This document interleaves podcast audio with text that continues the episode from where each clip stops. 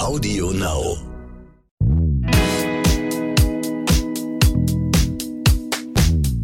Hallo und herzlich willkommen zu So bin ich eben, euer Psychologie-Podcast für alle Normalgestörten mit Stefanie Stahl und Lukas Klaschinski. und heute geht es darum, sich locker zu machen und äh, mal zu genießen. Und das ist ein Thema, was ich persönlich auch mit reinbringe. Weil die Frage habe ich dir, glaube ich, mal vor langer Zeit gestellt, wie macht man sich locker und wie genießt man mehr? Das erlebe ich immer bei mir. Ich würde sagen, ich bin erfolgreich genug. Ich bin finanziell so aufgestellt, dass ich mir Bionahrung leisten kann. Das ist für mich immer das größte Ziel, das erstrebenswerteste Ziel.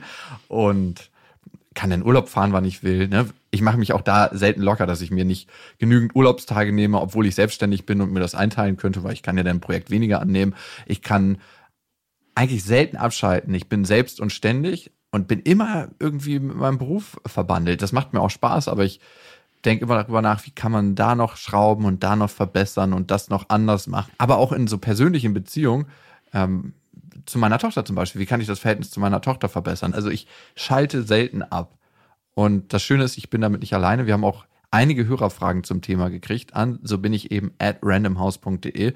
Und Steffi, vielleicht die erste Frage. Du kannst es, glaube ich, besser als ich. Wie kann man gut abschalten und genießen?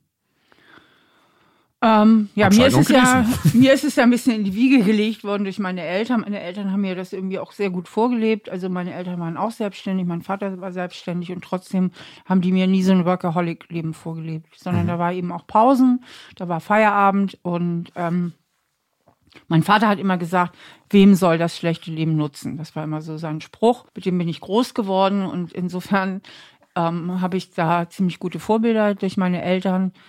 Und ähm, ich sag mal, die Frage ist ja, warum kann man eigentlich nicht abschalten? Dahinter steckt ja immer ein ganz großes Kontrollbedürfnis. Und das Streben nach Kontrolle ist ja überhaupt mit das stärkste Bedürfnis, was wir Menschen haben. Die Dinge im Griff zu haben, weil das weil Kontrolle gibt uns Sicherheit. Und das Gegenteil von Kontrolle ist eben ausgeliefert sein, keinen Einfluss haben, dass Dinge einfach passieren und man hilflos ist. Also Mag ich gar nicht. genau, habe ich mir schon gedacht. Wer mag denn das? Komm. Ja, aber du hast ein ganz hohes Kontrollmotiv. fällt dir das auf?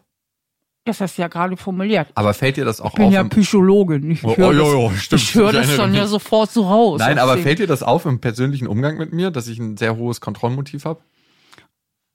Im persönlichen Umgang jetzt nicht so sehr, aber ähm, ich kriege ja mit, wie du arbeitest. Du arbeitest ja auch sehr viel mehr als ich und auch der kleine Ausschnitt, den du eben erzählt hast, dass du überlegst, wo du überall noch was verbessern kannst. Das ist ja, wenn du es anders formulierst, wie du die Dinge noch besser unter Kontrolle bekommen kannst. Oh no, du hast mich ertappt. Und persönliche Kontrolle ist ja so irgendwie auch das Gegenteil von, ich sag mal, allgemein gesprochen, Gottvertrauen. Es gibt keinen Gott für mich. Ja, deswegen sage ich auch allgemein gesprochen. Für einen ehemaligen Zeugen Jehovas gibt es keinen Gott. Wer ist das? einfach als Sinnbild für Vertrauen ins Leben. Also, dass die Dinge einfach sich schon entwickeln, dass schon alles gut geht. Und wenn man davon sehr wenig hat, ähm, dann muss man umso mehr an der persönlichen Kontrolle schrauben. Ja, da hast du vollkommen recht. Ähm, die Frage ist, wie kann ich wieder mit meinem Kontrollzwang daran schrauben, dass ich weniger Kontrollzwang habe? Genau, das ist eben das Problematische. Das ist auch das Problematische bei der Behandlung von Zwangserkrankungen. Zwangserkrankungen liegt ja auch immer dieses ganz hohe Kontrollbedürfnis zugrunde und die Menschen müssen genau das aufgeben, was eigentlich ihr größtes Motiv ist, Kontrolle. Und da beißt sich einfach halt so äh, die Katze in den Schwanz. Ähm, das dann eben aufzugeben. Es würde bedeuten, vielleicht in deinem Fall deine eigenen Maßstäbe zu hinterfragen, auch zu hinterfragen, ist nicht gut auch gut genug? Muss ich immer der Beste sein oder muss immer alles das Allerbeste sein? Denn je mehr man nach Perfektion strebt, desto mehr stresst man sich. Aber auch Perfektion, dahinter steckt ja der Wunsch, sich möglich, möglichst unangreifbar zu machen. Weil Perfektion ist ja eine andere Formulierung für fehlerfrei. Und wenn man so ein hohes Bedürfnis nach Kontrolle hat und möglichst unangreifbar zu sein, dann steckt dahinter ja immer so die Idee, dass man eigentlich im tiefsten Inneren doch ziemlich angreifbar ist. Und sich ungenügend fühlt. Genau. Ja. Und da sind wir dann auf der tiefen Ebene, wo man ansetzen kann an diesen Gefühlen von Ungenügsamkeit, die man immer versucht, auf einer äußeren Handlungsebene zu bekämpfen. Also innen drin fühle ich mich ungenügend und versucht dieses Gefühl ähm, zu vernichten, indem ich auf der äußeren Ebene für Perfektion sorge. Und das geht irgendwie nicht auf, weil man mit dieser Strategie nicht zu Ende kommt, weil es ja immer eine neue Aufgabe gibt, immer ein neues Thema. Jeden Tag muss man wieder neu antreten. Also wäre die Abkürzung, sich eigentlich mit dem inneren Gefühl des Nichtgenügens zu beschäftigen. Okay. Das können wir mal mit Heiko 29 exemplarisch tun. Der hat uns nämlich geschrieben und der bringt ein sehr ähnliches Thema mit, wie ich finde. Er hat uns geschrieben an so bin ich eben at randomhouse.de. Ich habe ein Problem damit, einfach mal abzuschalten und zu genießen. Ich bin beruflich ziemlich erfolgreich und habe einen guten Freundeskreis. Aber irgendetwas in mir lässt mich einfach nicht zur Ruhe kommen. Eigentlich könnte ich es mir doch am Feierabend mit einer guten Serie auf der Couch bequem machen. Ich hingegen bin rastlos, irgendwas gibt es immer zu tun, und wenn ich dann doch mal allein auf der Couch sitze, fühle ich mich irgendwie leer und unzufrieden. Das Gefühl kenne ich übrigens. Selbst wenn ich mich mit meinen Freunden auf ein Bierchen treffe oder gerade online abhänge, ertappe ich mich immer wieder dabei, dass ich nicht ganz bei der Sache bin, latent angespannt bin und mich nicht komplett auf den Moment einlassen kann. Warum komme ich nicht zur Ruhe und wie kann ich mich einfach mal locker machen und den Moment genießen? Also was der Heiko da beschreibt, ähm, ich glaube, da können sich viele Menschen drin wiederfinden. Ich bezeichne diese Menschen immer als notorisch von sich selbst abgelenkt. Mhm. Ähm, das heißt, ich habe den Heiko in Verdacht, natürlich auch dieses Kontrollthema, was wir eben besprochen haben, dass Heiko unheimlich viel Kontrolle braucht und deswegen nicht loslassen kann. Er muss immer alles irgendwie auf dem Monitor haben, ähm, damit bloß nichts irgendwie schief geht.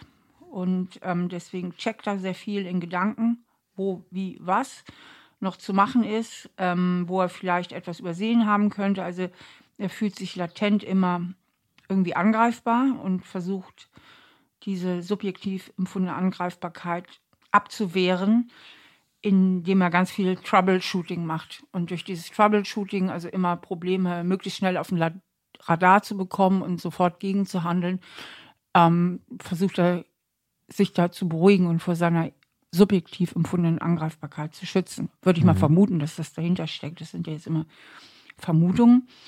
Ähm, und er hat ja einen ganz wichtigen Satz geliefert, nämlich, dass wenn er alleine auf der Couch sitzt, er sich irgendwie leer und unzufrieden fühlt. Und mhm. das ist für mich als Psychologin ähm, ein zentraler Satz. Das heißt, in dem Moment, wo die Welt da draußen zum Schweigen kommt, weil er gerade nicht in der Aktivität ist, wird er mit einem Gefühl in sich konfrontiert. Und dieses Gefühl ist nicht angenehm. Und deswegen liegt die Vermutung nahe, dass er mit seiner Geschäftigkeit bestrebt ist, dieses Gefühl gar nicht erst aufkommen zu lassen. Ja, also dass er in sich ein ungutes Gefühl bekämpft, indem er sich einfach von sich selbst ablenkt. Deswegen sagte ich notorisch von sich selbst abgelenkt. Also Arbeit ist ein ganz tolles Mittel, um sich von sich selbst abzulenken, was auch was sehr heilsames haben kann. Mhm. Aber wenn es eben wie bei Heiko der Fall ist, dass er sich selber im Grunde genommen auf die Nerven geht, weil er gar nicht mehr abschalten kann, dann ist es eben nicht mehr so heilsam, sondern dann wird diese Selbstschutzstrategie sich durch Arbeit von seinem, wie ich ja immer sage, Schattenkind, also von dem, was da vielleicht in ihm ist, an unangenehmen, traurigen Erfahrungen oder Prägungen, also diese Selbstschutzstrategie, sich in die Arbeit zu flüchten, um das Schattenkind irgendwie möglichst nicht zu spüren und zu hören, ähm, wird dann irgendwann zum Teufelskreislauf. Und das ist ja das, was der Heiko eben auch zu empfinden scheint. Also, dass da irgendwas in ihm innerlich arbeitet. Und ähm, du sagtest eben, du, du würdest dieses Gefühl kennen. Ja, ich kenne das Gefühl. Vielleicht kannst du mal ähm, Heikos alter Ego sein und jetzt mal spüren, ähm, was ist denn das? Also bei mir ist es so ein Gefühl der Rastlosigkeit. Ich kann dir mal eine ganz spezifische Situation sagen. Ich habe mich, ich habe mich vor einer Woche richtig mies gefühlt einfach nur. Ich weiß nicht warum, so richtig dreckig. Und ich hatte jetzt mal eine Stunde frei. Also ich hatte nichts zu tun. Und das Merkwürdige war, dass ich in der Stunde ein komisches Gefühl hatte, was aufkam und äh, hat in mir gearbeitet. Und dann hat mich mein Geschäftspartner angerufen und wir haben uns dann in die Arbeit gestürzt und dann ging es mir besser. Und da dachte ich mir, was ist das denn für ein kranker Mechanismus, wenn es mir durch die Arbeit besser geht? Das ist so eine Zungenspitze weg von Workaholic. Also wenn Arbeit in mir ein gutes Gefühl erzeugt und ich meine negativen Gefühle damit überdecken kann. Also so fängt Substanzmissbrauch an. Also wenn du ein ungutes Gefühl hast und dann irgendwas nimmst und dann ein gutes Gefühl hast, wow, safe kannst du davon süchtig werden. Genau, und deswegen wäre es eben auch für den Heiko ganz wichtig, eben sich seinem Gefühl von Leere und Unzufriedenheit einfach mal zu stellen mhm. und dem mal auf den Grund zu gehen. Also was in meinem Leben macht es da so leer mhm. und was in meinem Leben macht es da so unzufrieden. Ähm, weil sonst läuft er immer vor diesem Schattenkind davon und bleibt in dieser Verdrängung der Arbeit stecken. Er müsste eigentlich tatsächlich mal bewusst innehalten. Und das kostet natürlich auch wirklich Mut, muss man sagen.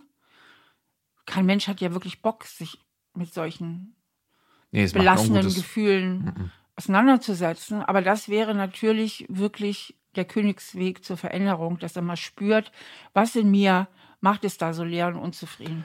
Boah, ich merke richtig, dass in mir, wenn ich mir darüber Gedanken mache, fast so eine kleine Panik, Angst aufkommt. Mhm ich habe mich jetzt in dem Moment gefragt, was wäre mein Vater, wenn man ihm alles wegnimmt, was er so geschaffen hat? Und was wäre ich, wenn man mir alles wegnimmt, was ich geschaffen habe? Alles an materiellen Werten. Also, dass du dich stark über die, deinen Wert, über deine Arbeit und. Was ich materiell, dein, genau, ja. mein Einkommen definiere, 100 Prozent. Und über das, was ich mit meiner kreativen Leistung geschaffen habe. Ganz, ganz sicher definiere ich mich darüber. Mhm. Und wenn man mir das nehmen würde, ich weiß gar nicht, wer ich dann bin. Also ich fast wie niemand fühle ich mich dann. Du bist immer so herrlich offen, Lukas. Ich finde das schon toll. Also, dass du das auch alles so hier zugibst, so in aller Öffentlichkeit, das finde ich schon bemerkenswert. Ja, gut, aber es ist ja nun mal da, ne? Dann kann es auch mal vor die Tür gestellt werden.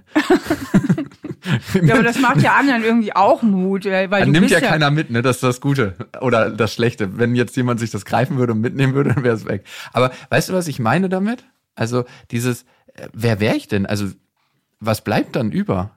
Geht das dir nicht so? Wenn man dir, stell dir mal vor, man nimmt dir deine ganzen Bestsellerbücher, ne? Du wärst jetzt nicht in wie vielen Ländern auch immer in 27 Ländern erschienen und nicht in Amerika und England. Äh, so bin ich eben, hätte sich nicht so vielfach verkauft. Du wärst nicht vierfache Spiegel-Bestseller. Du hättest nicht 30 Jahre Therapieerfahrung. Du wärst einfach nur Steffi in einer Gartensiedlung und machst deinen Garten. Du bist einfach nur Steffi. Man kennt dich nicht für irgendwas. Wer wärst du dann? Also ich glaube, dann hätte ich immer noch ein ziemlich eigentlich authentisches Gefühl zu mir selbst, obwohl mir der Erfolg natürlich schon wahnsinnig gut schmeckt. Also ich glaube, das ist auch in uns Menschen schon so angelegt, ähm, weil wir ja alle dieses Bedingungsbedürfnis haben, dass wir einfach auch nach Anerkennung streben. Also das, das ist einfach auch in uns drin, mal ganz abgesehen davon, wie wir eben erzogen werden. Aber ich glaube, ich hätte schon ein ziemliches Authentizitätsgefühl, was mein Thema eher ist, wenn ich zu wenig zu tun habe oder zu wenig Tagesstruktur ist. Und an dem Thema kann ich irgendwie so wenig drehen. Das ist eher dieses Thema der Vergänglichkeit. Also, dass ich denke, so, wie viel Zeit bleibt mir jetzt noch? Du bist jetzt schon 57, die nächsten Jahre werden auch schnell vergehen. Wer ist alles schon gestorben in deinem Leben? Diese scheiß Vergänglichkeit, die äh, macht mir irgendwie zu schaffen. Und die ist leider so wenig zu verändern. Also da geht, da geht es nur um das Thema, das musst du eben hinnehmen und akzeptieren. Das finde ich aber gar nicht mal so leicht, ehrlich gesagt. Was ist es bei der Vergänglichkeit? Weil ich kenne ja das Gefühl auch in mir und ich habe für mich ein Schlüsselerlebnis gehabt, was ich glaube, warum für mich Vergänglichkeit sich so elementar anfühlt. Also wenn du es hören willst. Klar.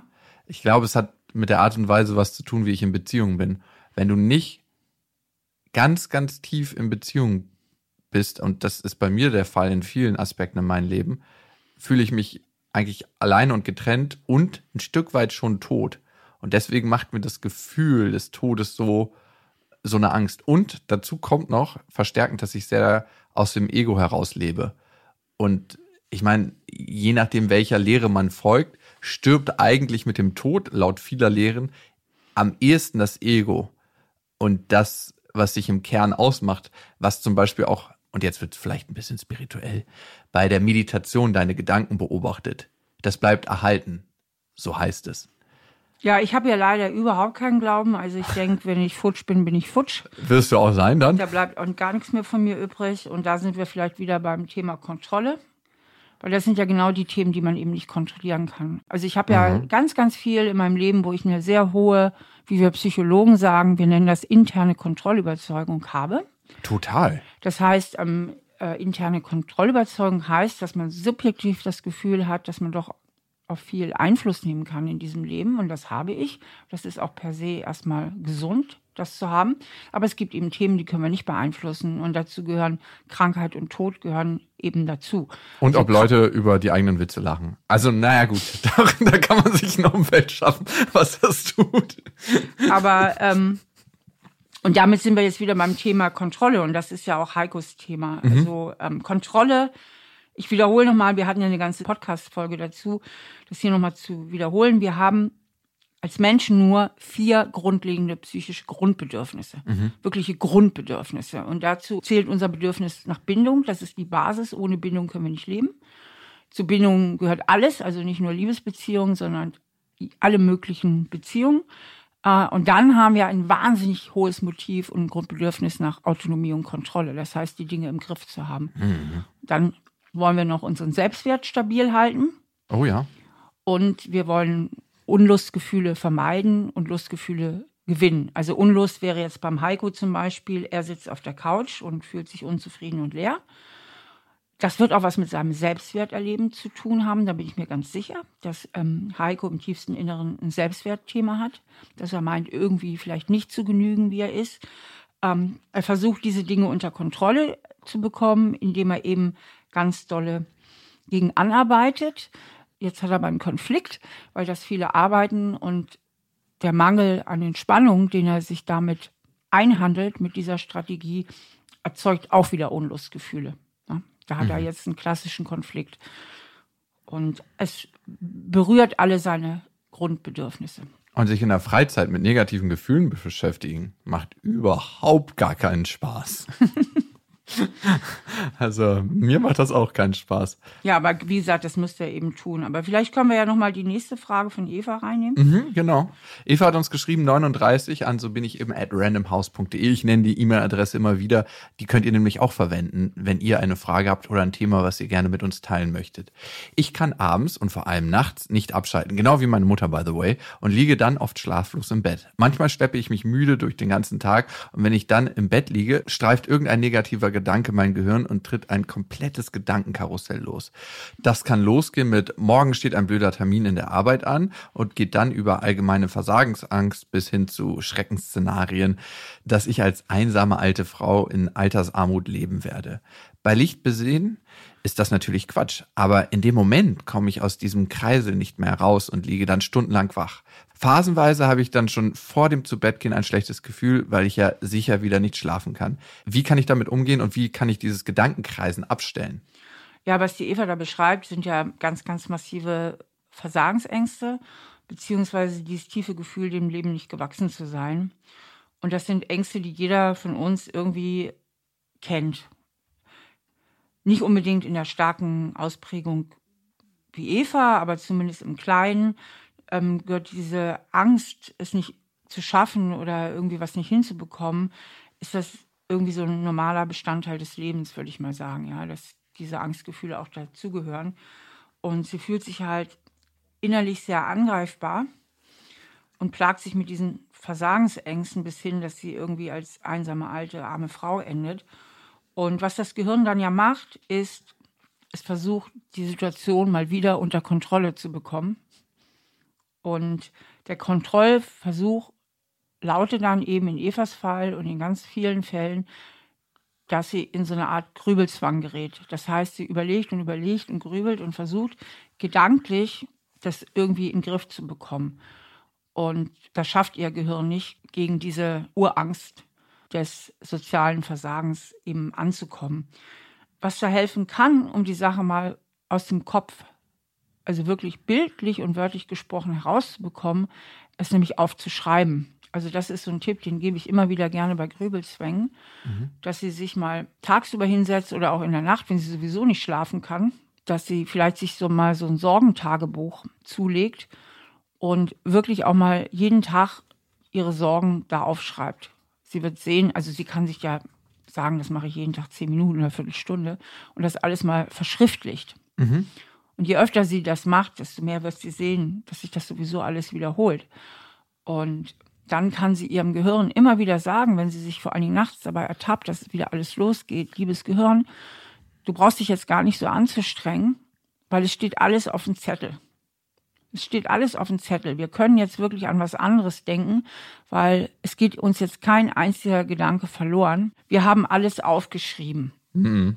Dann ist eine gute Intervention bei Schlafstörungen, sich nicht so zu stressen mit dem Einschlafen, sondern sich einfach zu sagen, der Körper holt sich schon den Schlaf, den er braucht. Mhm. Auch da loszulassen. Genau, der wird sich schon den Schlaf holen, den er braucht. Und was eben auch sinnvoll sein kann, weil es ist immer so schwer, an etwas nicht zu denken. Also wenn ich jetzt sage... Äh, Denk nicht an pinken Elefanten. Peng, da ist der pinke Elefant in deinem Gehirn. Der wird ja immer benutzt, das wollte ich gerade mal sagen. Aber ich hätte auch so die Idee, dass sie sich vielleicht zum Beispiel so Einschlafmeditationen mhm. auf die Ohren tut, um einfach mal an andere, also einfach abgelenkt zu sein von ihren, von ihren sonstigen Gedanken. Ja. Und dann natürlich auch, wie immer, ich meine, darauf läuft es ja am Ende immer hinaus, also dieser grundsätzlichen Versagensangst, die sich ja in ihr einquartiert hat, mal auf wirklich auf die Spur zu kommen. Und sie sagte, ihre Mutter sei ja auch schon so drauf gewesen. Wahrscheinlich hat sie da sehr viel von ihrer Mutter auch übernommen. Mhm, mh. Und das alles auch mal einem Faktencheck zu unterziehen. Sie hat ja gesagt, im, im Kopf tue ich das ja. Ich weiß ja sogar realistisch, dass das gar nicht ist. Ähm, aber sich dann einfach auch mal den schlimmsten Fall einfach auszumalen. Ja. Ne, wie das dann wäre, in Altersarmut zu leben und was sie dann tun könnte.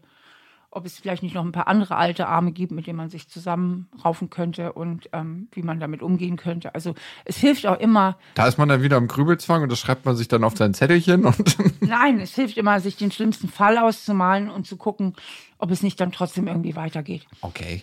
Also das eine ist die Symptomebene, zu gucken, ähm, dass man sich mit einer Meditation, ähm, mit einem Einschlafritual entspannt und auch Sachen auf den Zettel zu schreiben, finde ich ist übrigens ein großartiger Tipp. Und sobald das da draufsteht, sobald es einmal manifestiert ist, ist es raus aus meinem Kopf genau. und ich genau. brauche nicht mehr drüber nachdenken und kann es dann abarbeiten oder kann mich dem dann widmen, wenn es fertig ist. Und das andere ist die Ursachenebene, tiefer zu schauen, woher kommt das dann, das ganze Thema. Ja, genau. Also weil wenn man den wahren Ursachen auf die Spur kommt, dann kann man sie ja auch verändern. Nur wenn ich immer an der falschen Front kämpfe, dann ändere ich ja nicht die wahre Ursache. Das ist ja genauso wie auf körperlicher Ebene, wenn ich die falsche Krankheit behandle oder die also die Symptome, aber nicht wirklich das Krankheitsbild dahinter verstehe, dann kann ich die Krankheit nicht wirklich heilen. Und auf der psychischen Ebene ist ja genau dasselbe. Ich muss ja erstmal so eine klare Diagnose haben. Was ist denn eigentlich wirklich mein Problem? Was steckt wirklich dahinter? Und oft ist es ja so, dass sich hinter den scheinbaren Problemen, die wir so in unserem Bewusstsein oberflächlich wahrnehmen, wie sie eben ihre Ängste da sozial total abzurutschen und so, ähm, sich noch tiefere Probleme verbergen können, wie eben ein grundsätzliches Gefühl, nicht zu genügen und dem Leben einfach nicht gewachsen zu sein. So bin ich eben, die Cortisonsalbe fürs Ohr. Hilft immer und überall. Ist aber langfristig nicht so gut, das einzunehmen. Nein, ähm, ist ein wirklich spannender Aspekt. Wir haben noch eine weitere Hörermail bekommen und die kommt von Silke und äh, ich finde das ein ganz spannender Aspekt und den sehe ich auch in Teilen bei mir. Silke ist 33 und sie schreibt, ich habe ein nicht erklärbares Problem damit, mir selbst etwas zu gönnen. Freunden und Familie gegenüber bin ich wirklich großzügig, mache gerne Geschenke oder lade sie ein. Bei mir selbst hingegen grenzt meine Sparsamkeit manchmal schon an Geiz. Zum Beispiel kaufe ich mir Kleidung ausschließlich bei eBay, was natürlich auch nachhaltiger ist, aber ich kann mich auch einfach nicht überwinden, schöne Kleidung für mich zu kaufen. Wenn mein Freund nicht da ist, ernähre ich mich ausschließlich von Müsli und von Käsebrot. Ich bin es mir selbst irgendwie nicht wert, auch mal für mich was Richtiges zu kochen. Warum habe ich mir selbst gegenüber denn so eine Genussbremse? Ich kann es mir nicht so recht erklären. Vielleicht habt ihr einen Tipp, sich auch mal selbst was Schönes zu gönnen. Ja, das ist äh, bei Silke ja irgendwie so ein Fall von mangelnder Selbstfürsorge. Und sie benennt das Problem ja eigentlich schon selbst. Sie sagt, ich bin es mir nicht wert. Mhm. Also es ist immer so, ich finde so Weil ich es mir wert bin, nicht. ähm, ich komme ja aus der Gesprächspsychotherapie und wir Gesprächspsychotherapeuten, wir werden ja sehr darin trainiert, den Leuten genau zuzuhören, weil ähm, wenn man genau hinhört, offenbaren die Menschen eigentlich auch ihr Problem oder mhm. du kannst verstehen, nur dann kannst du sie wirklich verstehen. Und das sehe ich auch immer bei unseren Zuhörerinnen fragen, dass man eigentlich schon immer den Hinweis bekommt in der Frage, wohin die Reise geht. Und mhm. das ist jetzt bei der Silke, ähm, ich bin es mir nicht wert. Und ähm, da müssen dicke rote Fäden in die Kindheit sein. Also das muss was mit ihrer Erziehung äh, zu tun haben, auch, dass sie immer wieder so eine Botschaft erhalten hat oder ihre eigenen Eltern ihr das vorgelebt haben, dass man sich selbst wenig gönnt. Und das ist ja eigentlich auch so ein bisschen eine Absage ans Leben, sage ich mal, weil mit der Einstellung kann sie auch wirklich ihr Leben nicht genießen. Und ähm, darum geht es ja eigentlich auch, dass wir uns einen gewissen Lebenswert oder für einen gewissen Lebenswert sorgen. Mhm. Und irgendwas ist bei ihr nicht lebenswert und damit wohl auch nicht liebenswert. Und ich glaube, dass dahinter ein sehr tiefes äh, Thema bei ihr stecken kann, das vielleicht sogar so weit gehen könnte, wie ähm, eigentlich sollte ich gar nicht hier sein oder ich bin es nicht wert, tatsächlich sogar zu leben. Mhm. Ähm, also, dass sie sich so zurücknimmt und sich so im Grunde genommen selbst abstraft Kastriert. mit ihrer Sparsamkeit. Ja. ja. Wow. Das geht ja doch viel tiefer als nur immer Käsebrot essen, wenn ich alleine bin. Ich kenne es bei mir selber. Ich habe für mich das lernen müssen, mir selbst was zu gönnen. Bei mir kommt das aus einem anderen Motiv heraus. Äh, ich bin mit recht wenig Geld groß geworden und es war immer Sparen, Sparen, Sparen angesagt. Mhm. Und ich habe nachts immer den gleichen Albtraum gehabt als Kind, dass der Gerichtsvollzieher vor der Tür steht, wir uns alle auf dem Dachboden verstecken müssen und der kommt und sagt das weniger ein, was wir haben, aber er hat nichts gefunden.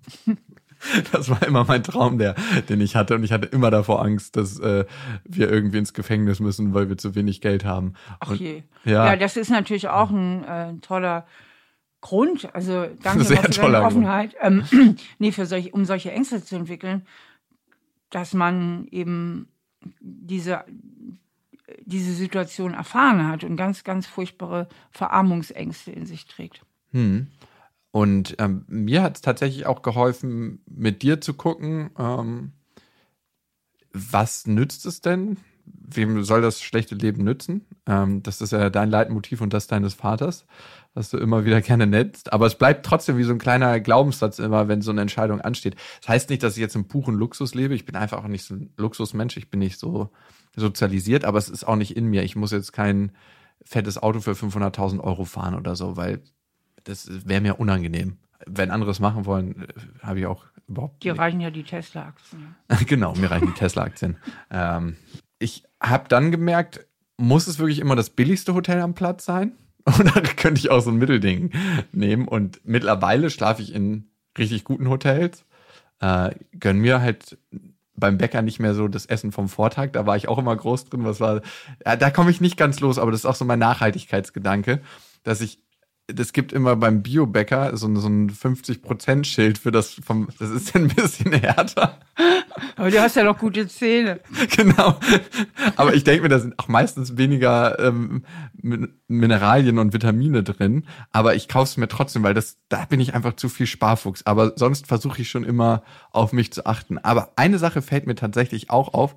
Ich habe erst angefangen zu kochen, so richtig zu kochen, seitdem meine Tochter auf der Welt ist, weil ich es mir für mich selber anscheinend nicht wert ist, mir wert bin, mir was selber, mir was Richtiges zu kochen. Vielleicht kommt da aber auch rein, dass ich einfach nicht so ein Fan vom Kochen bin. Ja, kann ja auch eine gewisse, da kann ja auch eine gewisse Faulheit reinspielen. Was mhm. ich bei dir halt cool finde, und das ist bei der Silke ja offensichtlich auch so, ähm, du bist nicht geizig mit anderen. Also ich habe dich mhm. nie als geizig erlebt, ne? weil Geiz finde ich eine sehr unangenehme Eigenschaft. Ne? Wenn, wenn ich Leute auch. so knausig sind, jeden Pfennig uh. aufzählen und Das mag ich überhaupt nicht. Man fühlt sich so unwohl denn da auch, ne, zu Besuch. Also, Also, Geiz ist so mit Geiz. darf ich jetzt noch einen Keks nehmen oder nicht? Ja, ja. Habe ich so, bei dir aber auch nie das Gefühl. Ich bediene mich dann immer einfach. Ich, ich bin sowieso, ich bin Super schon großzügig, ja. ich Schon. Und, ähm, genau, aber das gilt ja Silke auch so. Sie spart nur bei sich selbst. Und ich hoffe halt, dass sie mit unseren Antworten sich da ein bisschen näher auf den Grund kommen kann ähm, und nochmal tiefer taucht, welche Botschaften sie eben auch von ihrer Familie empfangen hat und dann das eigentliche Problem dahinter angeht. Und dann immer mal wieder auch trainiert, ähm, es ein bisschen besser zu machen. Die ähm, Japaner haben dafür ja so einen schönen Begriff, der heißt Kaizen. Kaizen. Ja. Und das heißt, es jeden Tag ein bisschen besser zu machen. Das ist auch Ui. in japanischen Firmen so eine Philosophie. Das heißt, dass sie mal ein Upgrade vornimmt vom Käsebrot vielleicht zu einer Suppe. Ne, und das kann ja vielleicht so eine gute äh, Tütensuppe sein, oder da gibt es ja auch gute Marken, ähm, so dass sie versucht, jeden Tag ein bisschen besser zu machen und sich jeden Tag ein bisschen mehr zu gönnen. Und am dritten Tag schnippelst du dann in diese Tütensuppe auch mal was Frisches, ein frisches Gemüse und dann darf der vierte Tag auch mal wirklich nach einer, eine richtige Gemüsesuppe nicht aus der Tüte sein, aber nicht zu schnell die Dosis steigern, weil an Luxus gewöhnt man sich unglaublich schnell. Silke, was, weiß auch Stefanie Stahl. Nein. Ähm, was mir tatsächlich geholfen hat, ist zu fragen, wenn ich nicht ich wäre, sondern wenn ich jetzt über meine Tochter oder meinen Sohn oder über jemand anderem äh, entscheiden müsste, was ich demjenigen wünsche oder gönne, was würde ich für den entscheiden? Und mich dann so zu behandeln, wie ich jemand anderen eigentlich behandeln würde. Äh, Und auch zu gucken, wie fühlt sich das dann an, auch das zu wertschätzen, mal in einem guten Hotel zu sein. Aber auch die Kontraste sind nicht unwichtig im Leben. Dass man auch mal wieder ganz einfach übernachtet, ganz einfach isst und die Qualität eigentlich in jedem Moment sehen kann. Ähm, an Luxus gewöhnen wir uns tatsächlich total schnell. Das merke ich auch in meinem Leben, dass das zu einer Normalität werden kann und auch da wieder resetten. Aber ich meine, das erste ist ja den Schritt in eine wohlwollende, richtige Richtung für sich selber zu machen. Übrigens, die Bekleidung gebraucht kaufen, finde ich geil. Also finde ich gar nicht schlecht. Und manche Sachen kriegt man auch nur von die hässlichen Hemden, die ich immer trage, Steffi, ne? Wo ich gestern mit hier war. Die kriegt man nur gebraucht. Die kriegt man nur bei Vinted und äh, eBay Kleinanzeigen oder im Secondhand.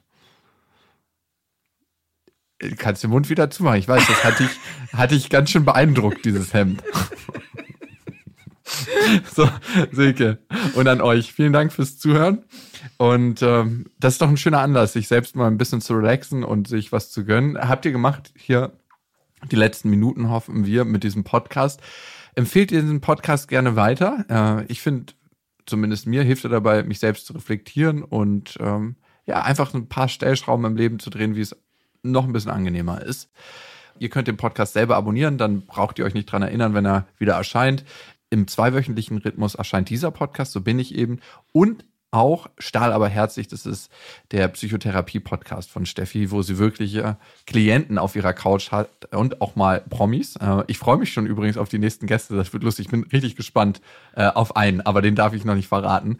Und ihr könnt uns immer schreiben an, so bin ich eben at randomhouse.de. Steffi findet ihr auf stephaniestahl.de, ihre Kurse, ihre Bücher und alles, was Steffi ausmacht. Und wenn man das wegnehmen würde, Steffi hat ein Gefühl dazu, was bleibt. Ich für mich selber nicht.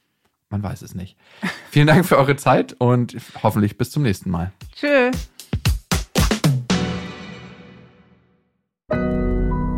Audio Now.